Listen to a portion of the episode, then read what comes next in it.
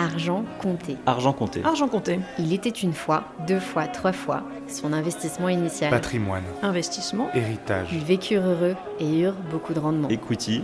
Dette. Bonjour, je suis Caroline Lameau et je vous présente Argent compté, un podcast qui vise à vous raconter toutes les facettes du patrimoine, de l'investissement et de l'épargne, avec une approche décomplexée pour enfin s'intéresser à son argent sans peur et sans tabou. L'investissement, ça vous paraît moyennement excitant? Je vous comprends.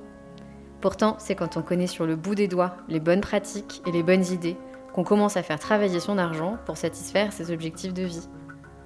Pourquoi je vous parle de ça? Parce que j'ai créé il y a 8 ans une plateforme d'investissement d'un nouveau genre, Anaxago.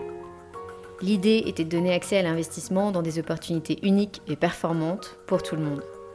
Huit ans plus tard, nous avons plus de 100 000 membres investisseurs et presque autant de conseils donnés et d'interrogations racontées. Le point commun La peur de se tromper, de perdre son argent ou encore de rater des occasions en or.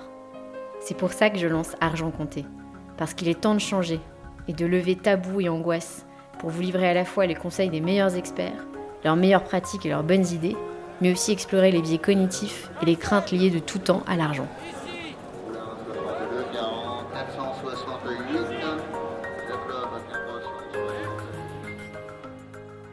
Bonjour à tous. Aujourd'hui dans Argent Compté, il était une fois les marchés financiers. Si vous aimez boursicoter, il se peut que vous vous soyez fait un peu peur ces dernières semaines. Alors comment s'adapter quand les marchés semblent délirer, baissant ou descendant au gré d'événements plus ou moins compréhensibles? Pour en discuter, j'ai le plaisir d'interviewer Mark Templeman, le fondateur de Cashbee, un ancien banquier d'affaires reconverti dans l'épargne cotée. Un échange drôle, naturel et passionnant. Bonne écoute du moment, parce que moi je suis pas du tout marché. Je suis très private equity, nos côtés, euh, corporate, euh, mais je vois qu'il y a un, retour en force des petits porteurs euh, en bourse. Je l'avais déjà senti avec euh, l'entrée en bourse de la Française des Jeux, qui était un peu passé au-dessus. En fait, c'était un vrai coup de com' extraordinaire, ça a fait revenir plein de monde. Le confinement a fait revenir plein de monde sur les marchés aussi. Là, on voit que les valeurs de la tech, les cryptos sont en train de traverser un trou d'air un petit peu flippant pour le petit porteur qui aujourd'hui se retrouve sur les marchés, qui c'est des valeurs qui l'intéressent en général. Donc, je serais ravie d'en parler ce matin euh, avec toi, mais je te propose peut-être de te présenter un petit peu euh, ton background euh, de, grand banquier, euh, puis fondateur de FinTech. Ah, écoute, d'abord, merci beaucoup de m'inviter sur ce podcast que j'écoute religieusement. Alors, Marc Templeman, je suis néerlando-français ou franco-néerlandais. À la Coupe du Monde, je dois avouer, je soutiens l'équipe des Pays-Bas. J'ai trois enfants. jusque-là. Non, on a cette énorme frustration d'a- d'arriver fréquemment en finale, mais de jamais la gagner, euh, contrairement aux Français. Je t'aurais jamais imaginé en orange, mais d'accord. Voilà. euh, et effectivement, euh, au-delà du fait que j'ai fait mes études en France, j'ai été banquier d'affaires pendant un, un peu plus de 20 ans, notamment chez, chez Merrill Lynch, qui est devenu, pendant la crise de 2008, euh, Bank of America, où j'ai pu effectivement occuper différentes fonctions et notamment m'occuper euh, des marchés de capitaux, du corporate banking euh, et des institutions financières à Londres et à New York. Voilà pour l'intro. Ok, donc une vie à 100 à l'heure. Oui, avec un claim to fame que je dois mentionner, c'est il y a une toute petite apparition dans le vieux film Out of Africa. Euh, Non. Si. Non. Ça, c'est la classe. Avec Mel Oui, et euh, Robert, Redford, euh, Robert Redford, pardon. Et tu joues, tu joues quoi Alors, je joue, ouais, voilà. Je fais partie des 120, 30 000 enfants qui traversent la rue en courant, mais, euh, mais je suis dans le film. Parce que j'essayais de faire un rapport avec ton âge et tout. D'accord. C'est très gentil. Il me dit, mais il y avait des enfants dans ce film, je me rappelle pas. C'est drôle. Oui. Ah, oui, euh, penses que tu passais en Afrique à ce moment-là? Oui, parce que, enfin, non, non, j'étais euh, élève au, au lycée au Kenya, parce que mes parents euh, habitaient et travaillaient là-bas. Génial.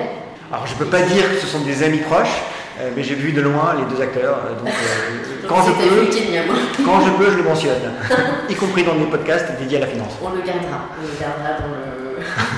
on le gardera au montage. bon, hyper marrant. Et donc, banquier d'affaires, donc un métier passionnant, prenant. Oui. Qu'est-ce qui fait que en 2018, euh, alors je, Alors, date de fondé, 2018. f- fondé 2018, opérationnel depuis fin 2019, euh, parce qu'on a pris le temps d'obtenir des agréments euh, auprès de la Banque de France. Euh, mais qu'est-ce qui fait qu'on bascule? Ben, Il y, a- y y deux ou trois éléments. Le premier, c'est ne pas vouloir avoir le regret un jour de ne pas s'être lancé et de ne pas être de ne pas être devenu entrepreneur. Le second, c'est de croiser les bonnes personnes. C'est-à-dire que je ne pense pas avoir eu le, j'aurais eu le courage de partir seul et j'ai croisé au bon moment Cyril Garbois et Chakar Nakli, mes, mes cofondateurs. Mm. et le troisième, c'était de se dire qu'il y avait vraiment un coup à jouer dans le domaine de l'épargne individuelle, dans, le domaine des investissements. Euh, partant de ce, paradoxe que euh, les Français, les Européens au, sens plus large, sont les champions de l'épargne, donc on met énormément de côté, mais par contre on est relativement nul, voire très nul, euh, pour le mettre au travail comme il faut. Et c'est ce paradoxe-là qui, nous a intrigués et qui nous a fait enfin, prendre les devants et lancer ces calmes. D'accord, donc Cashbee, qu'est-ce que ça propose finalement pour l'épargne Alors la, la, minute pub, Cashbee c'est la plateforme d'épargne qui se veut être la plus simple, la plus efficace, la plus pertinente euh, pour celui ou celle qui dit ne pas avoir le temps. Euh, mais qui dans, les, dans la réalité euh, aimerait bien faire mieux travailler son argent, c'est que ses fournisseurs aujourd'hui ne l'aident pas vraiment. Et donc on souhaite être la banque privée en poche, l'outil simple qui te permet de mettre au travail comme il faut l'épargne dont tu disposes, quel que soit le montant de cette épargne et quelle que soit ta capacité d'épargne. D'accord. Et donc concrètement, vous aidez à épargner, vous aidez à placer l'épargne? Voilà, avec le twist qui est que comme on se fonde et comme la simplicité doit être au cœur de tout ce que nous faisons, c'est de commencer par le produit le plus simple qui est un, compte d'épargne rémunéré à vue, euh, gratuit, euh, qu'on peut ouvrir en moins de 5 minutes. Et donc, euh, c'est cette idée de faire basculer les personnes qui mettent beaucoup de côté mais qui ne savent pas comment faire, progressivement dans une démarche d'épargnant un peu plus, enfin, une démarche plus construite, plus réfléchie, euh, sans pour autant euh, tomber dans le, complexe, euh, le chiant et, l'administratif. D'accord. Toi, tu es hyper actif sur LinkedIn, tu écris beaucoup dans le média que j'ai fait qui s'appelle Zinterest, moi aussi je, lis beaucoup. Tu as une vraie vision marché. Qui, Essaye. Ouais, qui est hyper intéressante. Est-ce que c'est parce que c'est un besoin que vous êtes vos clients? Parce que je trouve que c'est au-delà du, du, du, pédagogique en fait comme contenu. Y a un esprit critique, on va chercher de l'information. Pourquoi, on parle essentiellement marché qui les intéresse Parce que euh, pour toi, l'épargne, est-ce que l'épargne qui est placée chez toi, elle est concernée surtout par ces supports-là? Alors, tu, as lâché le mot et on va y revenir. La, pédagogie pour nous est importante. nous, on pense, on est convaincu qu'une des raisons euh, qui freine euh, les Français dans le déploiement intelligent de leur, épargne, c'est un manque de connaissances, un manque de pratique. je ne dirais pas qu'investir c'est un peu comme faire du vélo, mais il y, a, quand même des rapprochements à faire. Et pour ça, il faut donc apprendre. Alors, apprendre, on peut le faire de plusieurs façons. Euh, nous, on pense que la façon la plus simple et la plus ludique, euh, et donc celle qui sera peut-être celle qui plaira le plus, c'est de le faire à travers des articles. Et, rien de tel que de coller un tout petit peu à l'actualité, de coller au marché, euh, et d'essayer d'en extraire deux, trois enseignements qui, à force de lecture, lecture, deviendront des principes fondamentaux pour bien investir mais en passant par des petites histoires, euh, des phénomènes, des, euh, des, cracks, euh, des, des, choses qui attirent l'œil et qui attirent l'attention. parce que se plonger dans, enfin recommander et, conseiller aux personnes à qui on parle de s'acheter des livres un peu secs, je, je, sens que ça ne va pas marcher comme approche. Oui, donc je, je pour avoir lu Rich Dad, Poor Dad, ce genre de trucs, c'est plus angoissant qu'autre chose. Exactement, c'est angoissant, c'est sec. Et donc, euh, on ne va pas y arriver comme ça. Donc, il faut le faire d'une manière plus ludique, plus, plus euh, interactive. Et puis, je trouve que dans ces bouquins-là, en fait, de, développement personnel, quasiment, c'est des injonctions au succès, des injonctions à faire mieux. C'est très pesant, en fait, pour l'épargnant qui dit Bah non, en fait, moi, je veux juste, euh, je veux pas être parfait, je veux pas être frugaliste, je vais peut-être pas non plus réussir tous mes investissements, parfois je vais me planter. Alors 100% d'accord, c'est, là, où j'adhère parfaitement à ce que tu dis, c'est, pas un endroit où il y, a, le bien et le mal. Euh, chacun peut investir à sa façon, à son rythme, selon son profil, euh, selon le temps qu'il souhaite y consacrer ou pas. Euh, pour certains, ça deviendra un jeu, voire une passion. pour d'autres, ça sera quelque chose auquel il consacrera, il ou elle, un dimanche matin par mois, et ça suffira amplement.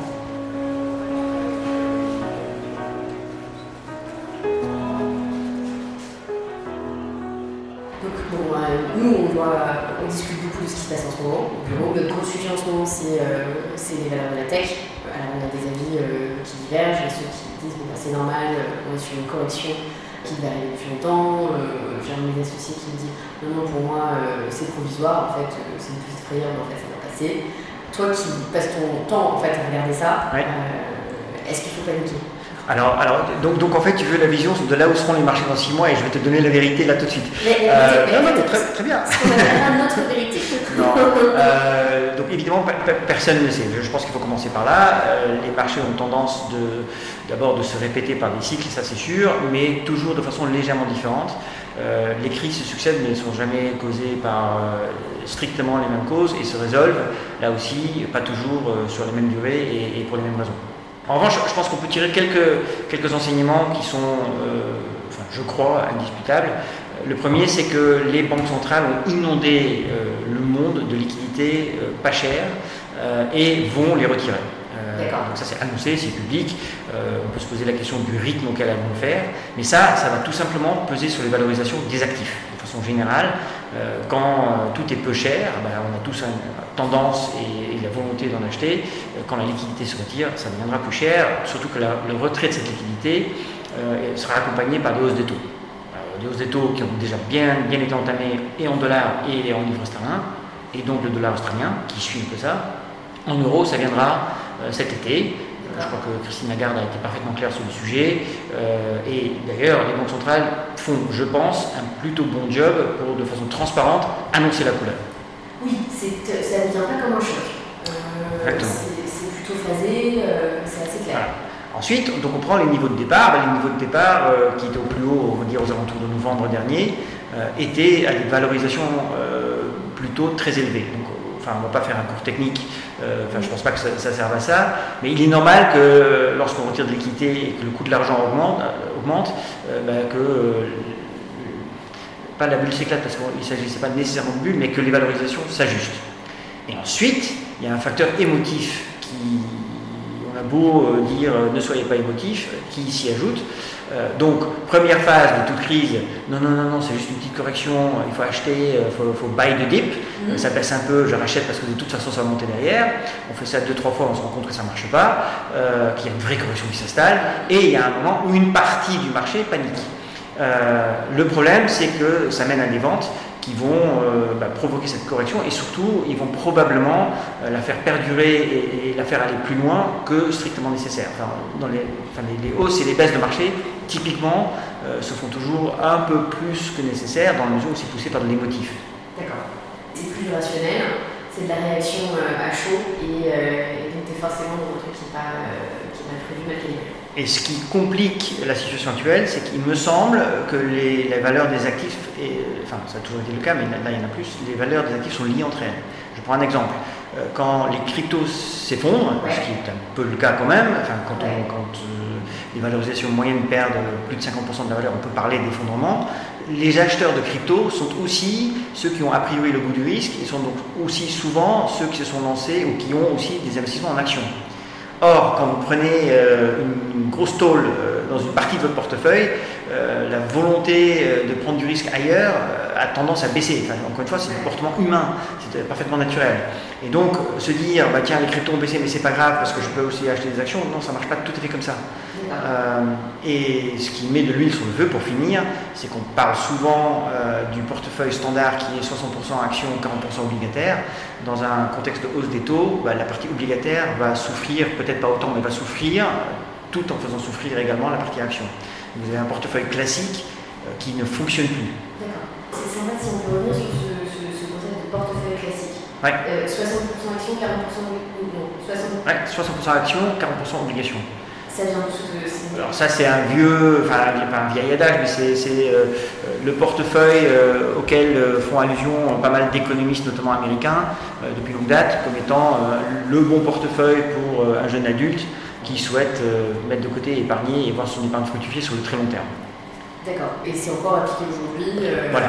Avec, la recommandation, toujours de ces, de ces, économistes, on va dire classiques, de réduire progressivement la partie action, c'est-à-dire la partie risquée, dite risquée, au bénéfice de la partie dite non risquée obligataire au fur et à mesure qu'on vieillit et qu'on se rapproche de l'âge de la retraite.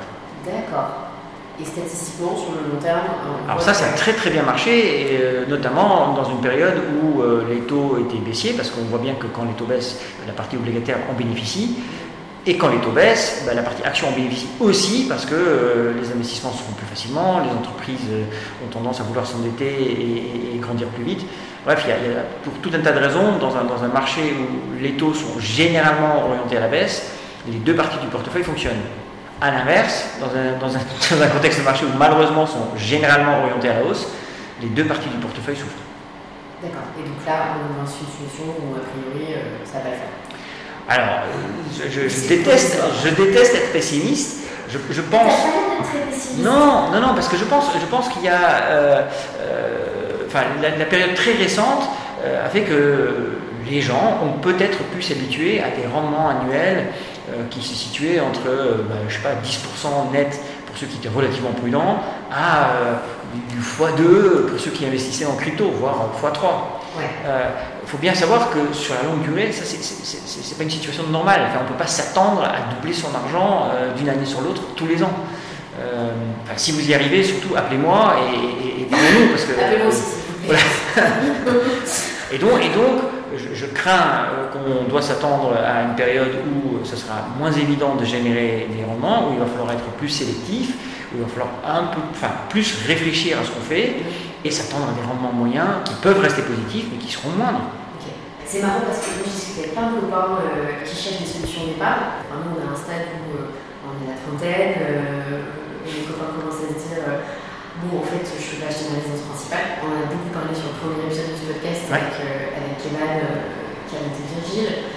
Donc, euh, les gens, souvent, en fait, il y a les deux paradoxes. J'ai pas d'apport, donc si j'ai pas d'apport, je peux pas emprunter. Donc, comment je fais pour me reconstituer un apport Et donc, ils cherchent des opportunités de placement et je les sens toujours ultra déçus quand je leur dis, en fait, quand ils nous, ce qu'on propose chez Alexago, en fait, c'est très risqué, mais potentiellement, ça te rapporte entre 9 et 12 mais c'est hyper risqué. en fait, 9-12% sur 1000 euros, c'est pas non plus. Enfin, on ne fait pas doubler ton argent, c'est pas du tout les cryptos où tu as des mecs qui ont acheté en 2013 100 balles de bitcoin.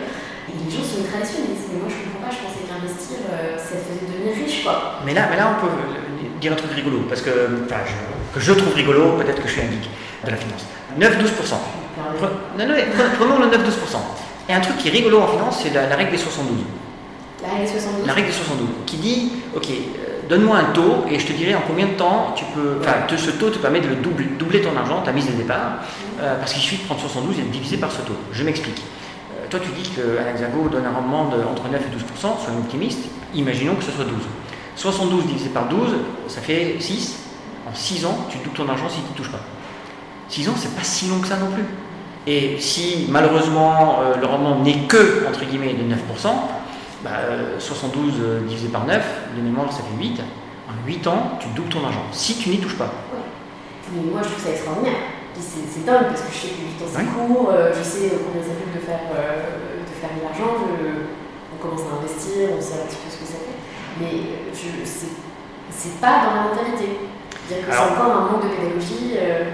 Et, et, je pense qu'on peut y arriver en donnant des exemples comme celui que je viens de donner, euh, il y en a un autre qui est tout aussi puissant. C'est une personne qui met une certaine somme de côté, on va dire, euh, allez, 200 euros euh, par mois, de son 20e anniversaire jusqu'à son 30e anniversaire, et qui s'arrête, et qui le fait juste courir sur un portefeuille un peu diversifié, dont le rendement annuel, on va dire, va être entre 5 et 6% Donc je ne suis même pas à, 9-12. Eh bien, donc cette personne qui a, qui a épargné une somme fixe de son 20e anniversaire jusqu'à son 30e anniversaire, sera quasiment impossible à rattraper par une personne qui commence à 30 ans à faire exactement la même chose et qui met 200 euros de côté sur le même support, mais pendant 10, 20, 30, 40 ans. Elle ne rattrapera pas la personne qui a commencé plus tôt. Donc commencer tôt est, un de nos conseils. Et surtout, le deuxième qui suit derrière, qui colle au même exemple, c'est d'épargner avec régularité. Même des petites sommes. Épargner de façon euh, euh, automatisée, idéalement de façon mensuelle, euh, ben, c'est top, parce que finalement c'est indolore, et sur la durée, euh, enfin, c'est d'une puissance rare.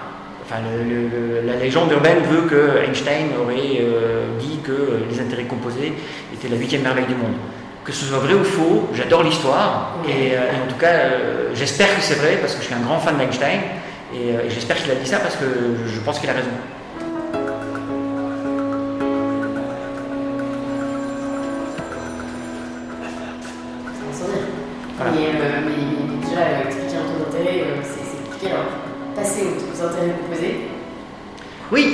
Il y, a un pas, mais donc, donc pour revenir deux secondes sur l'interest, c'est à ça que servent ces articles, c'est d'essayer de rendre rigolo ou en tout cas abordable des concepts certes puissants, mais où j'adhère à ce que tu dis, hein, c'est pas facile, c'est assez complexe. Euh... c'est pédagogique, franchement c'est bien expliqué. Tu vois, je ne dirais pas que c'est rigolo. je, peux le reconnaître, je peux le reconnaître. Allez. Euh, je n'irai pas jusque-là. Enfin, moi j'ai une formation financière. Ouais. Euh, j'ai fait, très très bonne école. Oui, mais écoute, oui, mais ils m'ont bien formé en tout cas. Euh, ils ont essayé.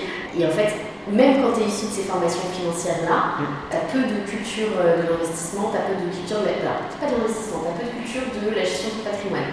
Et tu as plein de contenus qui te paraissent quand même pas très compréhensibles. Moi, quand je lis des en fait, tout est clair. Merci beaucoup. Euh, je, euh, je, prends le compliment et surtout je le, je le partage avec l'équipe parce que, euh, juste pour rassurer tout le monde, je me fais relire. Je fais encore pas mal de fautes, notamment de, de, syntaxe, étant donné mon background de néerlandais. le jour où vous écrivez aussi bien en néerlandais que j'essaye de le faire en français, bon, bah, on en parlera. Oui, non, je suis pas de. non, non, non, mais voilà, mais je, fais, pas mal de fautes et je. je parle euh, et je me dois de mentionner enfin, euh, Raph et, Cyril notamment qui relisent religieusement euh, mes, mes, tentatives d'articles. Et donc pour revenir au fait que je, reste optimiste malgré le, contexte un peu morose que j'ai décrit, c'est que le portefeuille 60-40 n'est pas une nécessité. il y a pas mal d'autres classes d'actifs qui permettent de diversifier. Alors diversifier c'est un autre mot qu'on adore. il, y a il, y a simplicité mais il y a diversifier sans aucun doute. Donc je rebondis tout de suite sur ce que tu as dit tout à l'heure sur Anaxago. Oui, c'est une classe d'actifs risqués, le private equity, mais c'est une classe d'actifs qui a sa place dans un portefeuille diversifié, par définition. Une fois que tu as tout bien mis en place, euh, c'est intéressant de regarder ce genre de. Absolument. Et dans le même genre, euh, bah, tu as, les matières premières. Dans le même genre, on peut en débattre si c'est utile ou pas, mais il y a l'or. Dans le même genre, il y a les cryptos, mais je fais tout de suite à la partie sur les cryptos. Un, je ne suis pas un spécialiste. Deux, je note quand même que mathématiquement, les cryptos et les marchés actions sont plutôt corrélés. Pour éviter de tomber dans, euh, dans, le, trop technique, euh, corrélé, ça veut juste dire que euh, enfin, quand un actif bouge voilà, dans, un sens, l'autre actif suit dans le même sens. Et donc ça, je, le note, la diversification, la diversification pardon, servant notamment à décorréler dans la mesure du possible son portefeuille et de faire en sorte que dans tous les scénarios possibles, une partie du portefeuille rattrape l'autre. Et c'est vrai que c'est un peu l'avantage que nous on a pu avoir dans ces derniers temps sur, euh, sur l'investissement, c'est qu'on est assez décorrélé des, des, marchés. Voilà, non mais private equity en fait partie, même au sein d'un portefeuille action, là aussi j'adore les, petites histoires, les petites stats, mm-hmm. euh, c'est quand même très intéressant de voir que depuis très peu de temps, la plus grosse société au monde, c'est Saudi Aramco, une société pétrolière, mm-hmm. et qu'elle a détrôné Apple, qui a détenu ce titre pendant euh, des années. Et donc, pour revenir à la remarque que tu faisais en préambule, oui, la tech a souffert, mais ça ne veut, pas dire que tous les secteurs euh, de ont souffert. Euh, donc, les indices euh, actions sont en baisse, absolument, mais au sein de ces indices, il y a un secteur en tout cas qui va marcher, qu'on aime ou qu'on n'aime pas, mais c'est le secteur pétrolier. Bien sûr. Non, en fait, si tu, si tu regardes Apple, ce qui s'est passé ces derniers mois, en fait, problèmes d'approvisionnement, problèmes de production, que, en fait, on a quand même traversé une pandémie euh, mondiale. Et en fait, ce n'est que logique, en fait, ces, ces, ces baisses, euh, ces, ces petits trous d'air. Tu n'arrives pas à te positionner de ton produit phare euh, que tu ne peux plus faire fabriquer dans tes usines, qu'elles sont fermées depuis 46 jours, et que toi tu vends je ne sais pas combien d'iPhone par jour. Je trouve que ça donne une vision, je ne sais pas que le marché panique ou qu'il se passe n'importe où, ah non, c'est correctif, c'est normal. Oui, alors des corrections, il va y en avoir. Euh, donc c'est pour ça que les, placements à long terme, dont fait partie le private equity, euh, le private equity dont font partie évidemment euh, les fonds, actions et autres, bah, la partie, quand on dit c'est un, placement à long terme, bah, la partie à long terme mérite d'être soulignée 2, 3, 4, 5 fois. et quand on parle de rendement visé, bah, c'est un rendement sur le long terme moyen. Et donc, après avoir eu quelques années où les indices ont performé de façon historiquement euh, très favorablement, avec des, rendements double digit, bah, avoir une année où ce ne sera pas ça, euh, c'est ni plus ni moins que normal. Ensuite, euh, il y a une différence entre correction, récession, crack, jusqu'où ça va aller. Et là, j'ai pas la réponse. Non, pas la réponse. Non, en revanche, en, revanche, mon conseil serait de, ne jamais céder à la panique, euh, ce qui est plus facilement dit euh, que réalisé dans la pratique, euh, et de revenir à cette thèse d'investissement de départ.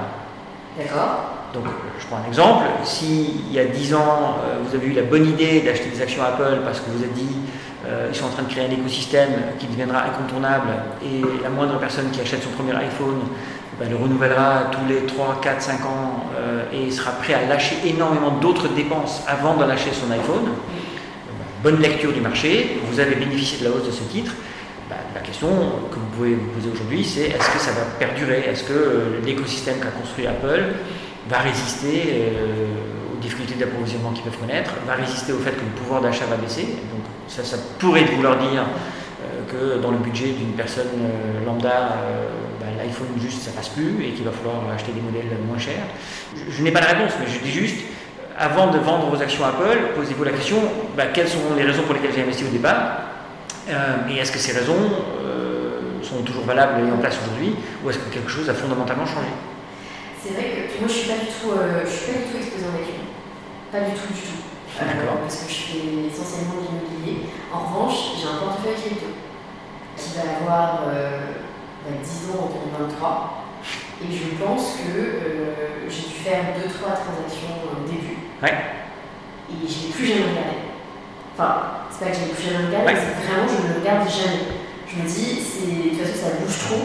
Je sais pas si tu te rappelles, c'était euh, en 2017, je me rappelle parce que ça doit être l'année où on a emménagé ici. 2017 ou 2018, où tout le monde s'est mis à faire de la crypto. Je voyais les gars sur leurs écrans, ils avaient leur truc, et puis tu, tu voyais les lumières du matin, quand ils descendaient la rampe. tu sentais ce qui s'était passé à peine. Et je me demande, est-ce que c'est pareil pour les actions? Est-ce que tu. En tout cas, à ce moment, oui. Ou est-ce que s'il faut faire des arbitrages constants, est-ce que tu penses qu'il faut être. Alors, moi j'ai une vision là-dessus, mais je, je, je, peux acheter l'argument contraire. Donc je, donne, je donne clairement une opinion euh, euh, qui est la mienne, qui m'appartient. Euh, bref. Premièrement, ce que tu dis toi sur euh, ne pas regarder ce portefeuille, qui sont plutôt d'autres choses, euh, il se trouve que euh, c'est le conseil donné par le fondateur d'un des plus gros gestionnaires au monde, c'est le fondateur de Vanguard, qui disait exactement ça.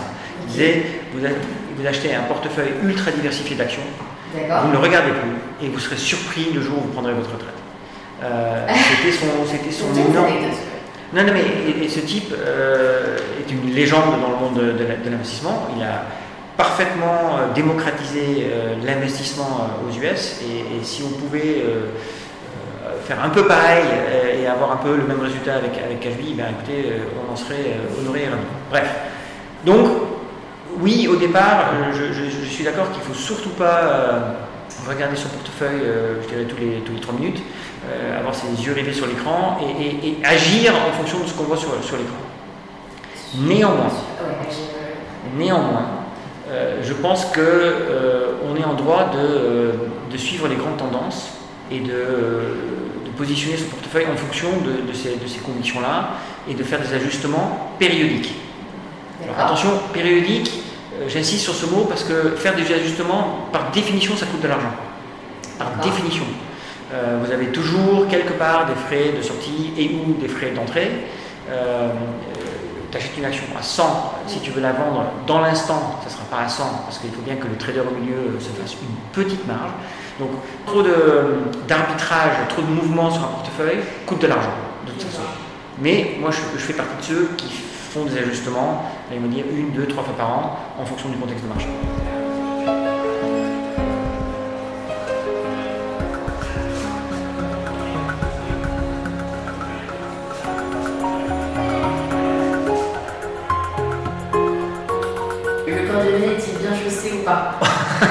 Allons-y. Tout le monde passe par là. D'accord. C'est très marrant parce que euh, en fonction des. Euh, on avait reçu euh, quelqu'un, moi j'adore, je ne sais pas si tu connais, le fondateur de Wharton, c'est un broker crypto.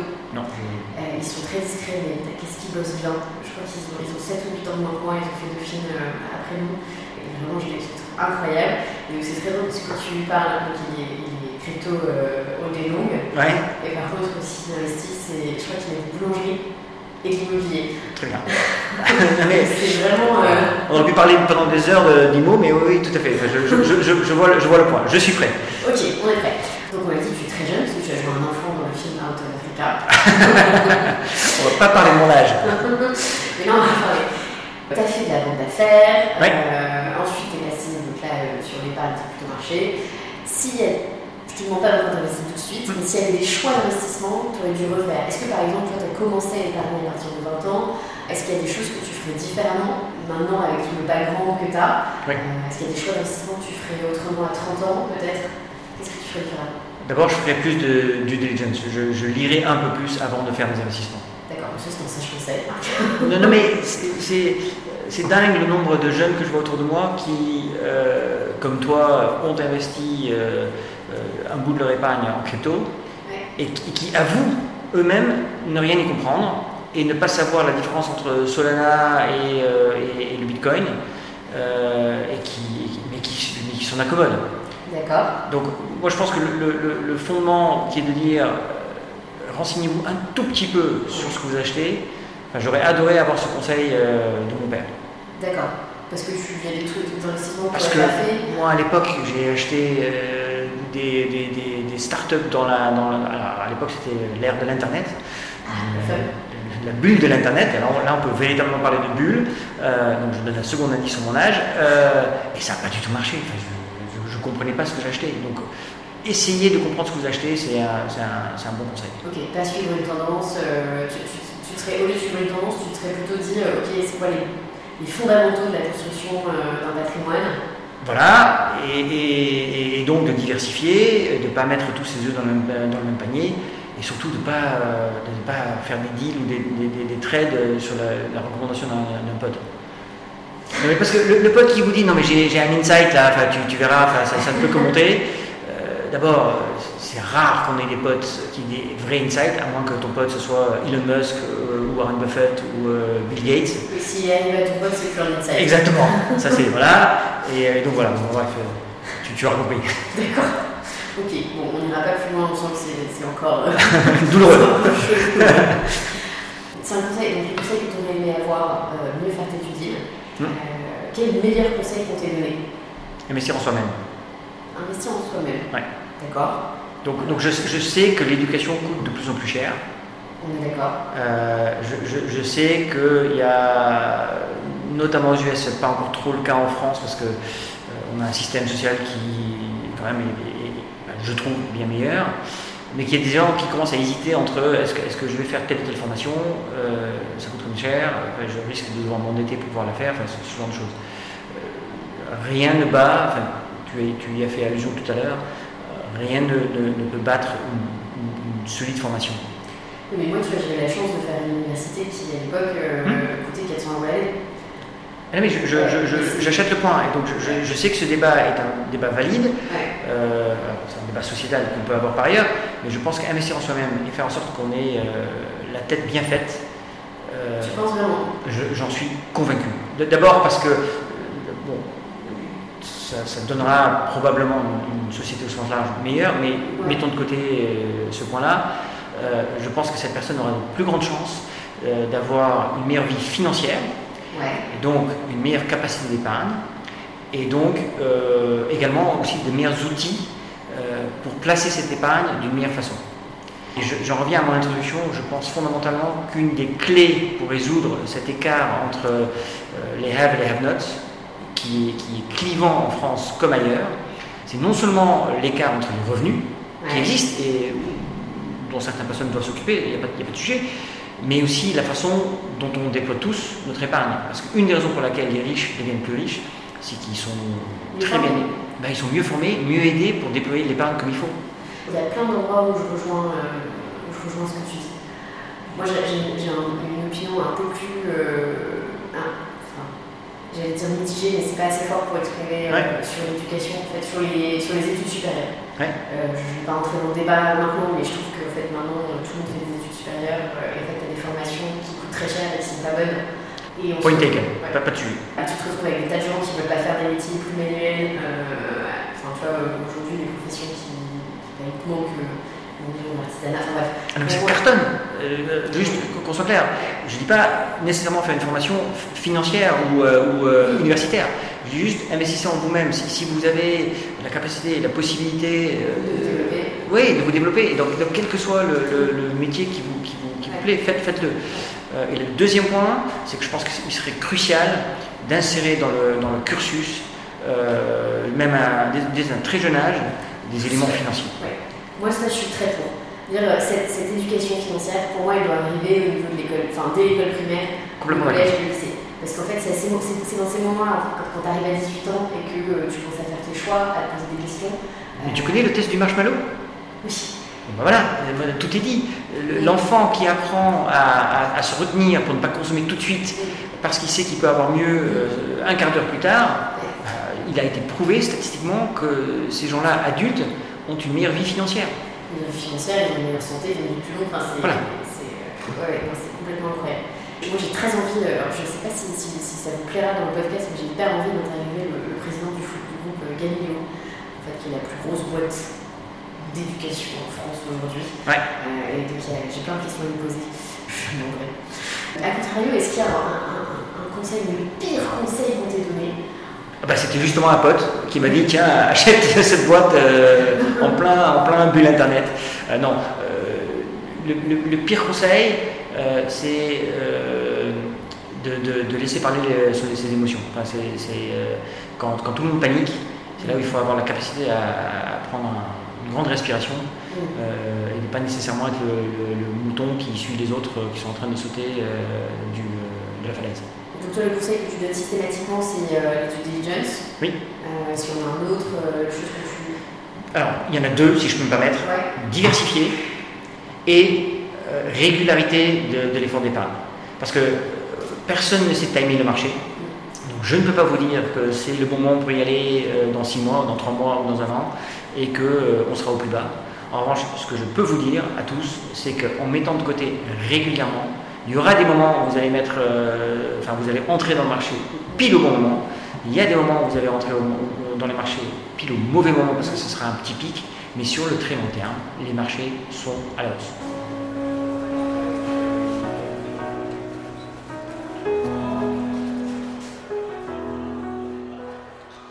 Est-ce qu'il y a des règles que tu t'imposes dans tes investissements?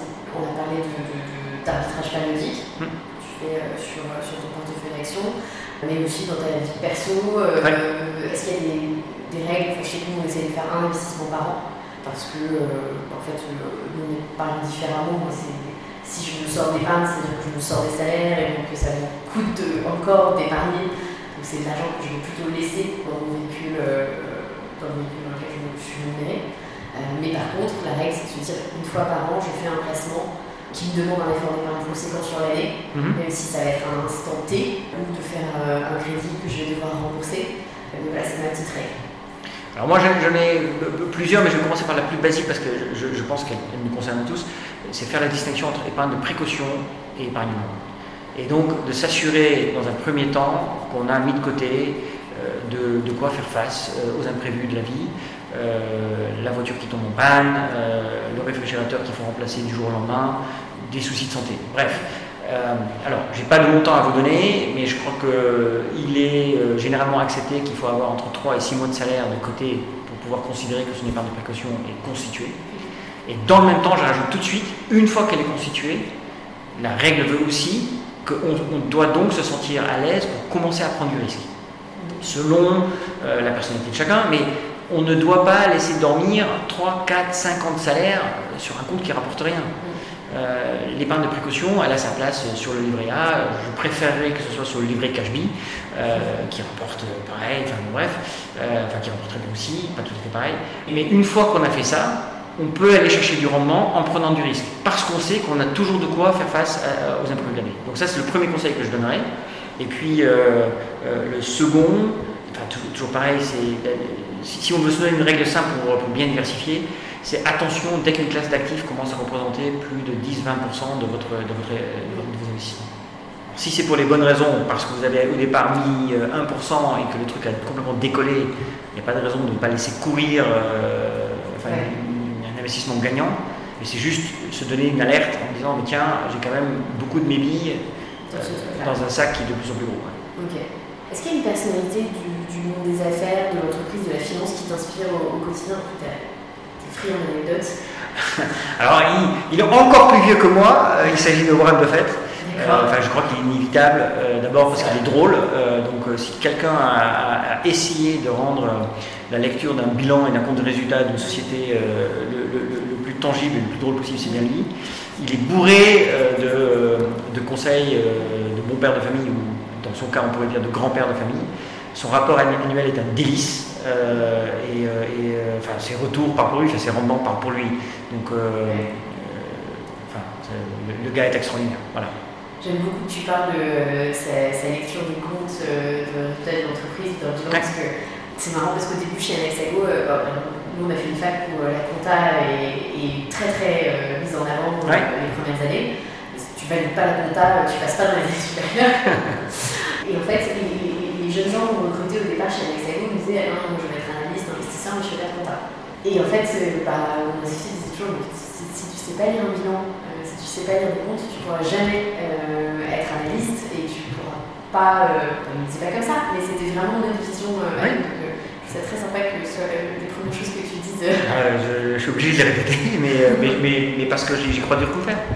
Et, ça permet de détecter des, anomalies gigantesques. il, y a, un de ces stablecoins récemment euh, qui s'est effondré et je crois qu'il a maintenant disparu, le, Terra. Eh ben, il suffisait de lire les comptes. Alors, je, vous, hein, je ne l'ai pas fait, mais il suffisait de lire les comptes pour se rendre compte que le coin n'était pas soutenu par des actifs réels d'une valeur équivalente à ce que les coins étaient censés valoir. Donc, après, il ne faut pas s'étonner. Alors c'est facile de le dire après coup, hein, je le tout de suite. Mais ça permet au moins de distinguer entre certains stablecoins où le discours tient et d'autres où oui, euh, d'autres bien plus sachants que moi ont alerté pas mal les marchés avant. comme quoi, tout est dans les comptes. Voilà. merci Marc pour toutes ces infos. Pour ceux, on n'a pas les mais pour ceux qui aimeraient aller euh, plus loin dans, euh, dans la pédagogie, l'investissement sur le hum. marché, portefeuille, euh, action. Est-ce qu'il y a des ressources que tu recommandes en particulier euh, des livres euh? Il y a, enfin, pour ceux qui sont suffisamment à l'aise en anglais, il y a des petits films sur Acorns, A-C-O-R-N-S. A-C-O-R-N-S. Acorns, qui, bah, qui cherchent comme nous à démocratiser l'épargne, mais eux ils le font aux US.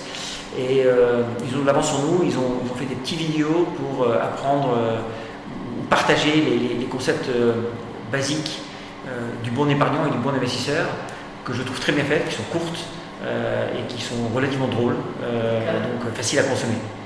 je, regarderai avant, parce que trouve que Marc trouve drôle. c'est vrai que j'ai un sens d'humour assez particulier. D'accord, et c'est super. sinon, il y a les livres de Michael Lewis qui sont traduits en plein de langues.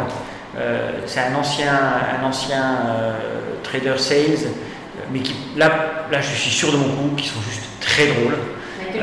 Michael euh, Lewis, L-E-W-I-S. Ça commence par son grand classique Liar's Poker, poker menteur. C'est plutôt des livres drôles qu'autre chose, mais dans, lequel, dans lesquels on apprend forcément des choses sur la grande crise financière, sur les délires des traders euh, dans les folles années 80-90. Enfin, il y, a énormément de choses à apprendre, mais de façon parfaitement ludique. Et là, pour le coup, euh, je suis sûr de nous. Ok, génial. Je vais m'en acheter un petit pour ce week-end. Et je te dis trop bien. Bah, merci beaucoup Marc, on a appris plein de choses. merci à toi. Euh, et euh, merci à tous de nous avoir écoutés jusqu'au bout pour ceux qui sont encore là. Et je vous dis euh, à très bientôt pour un prochain épisode d'Argent Compté. Merci, à bientôt.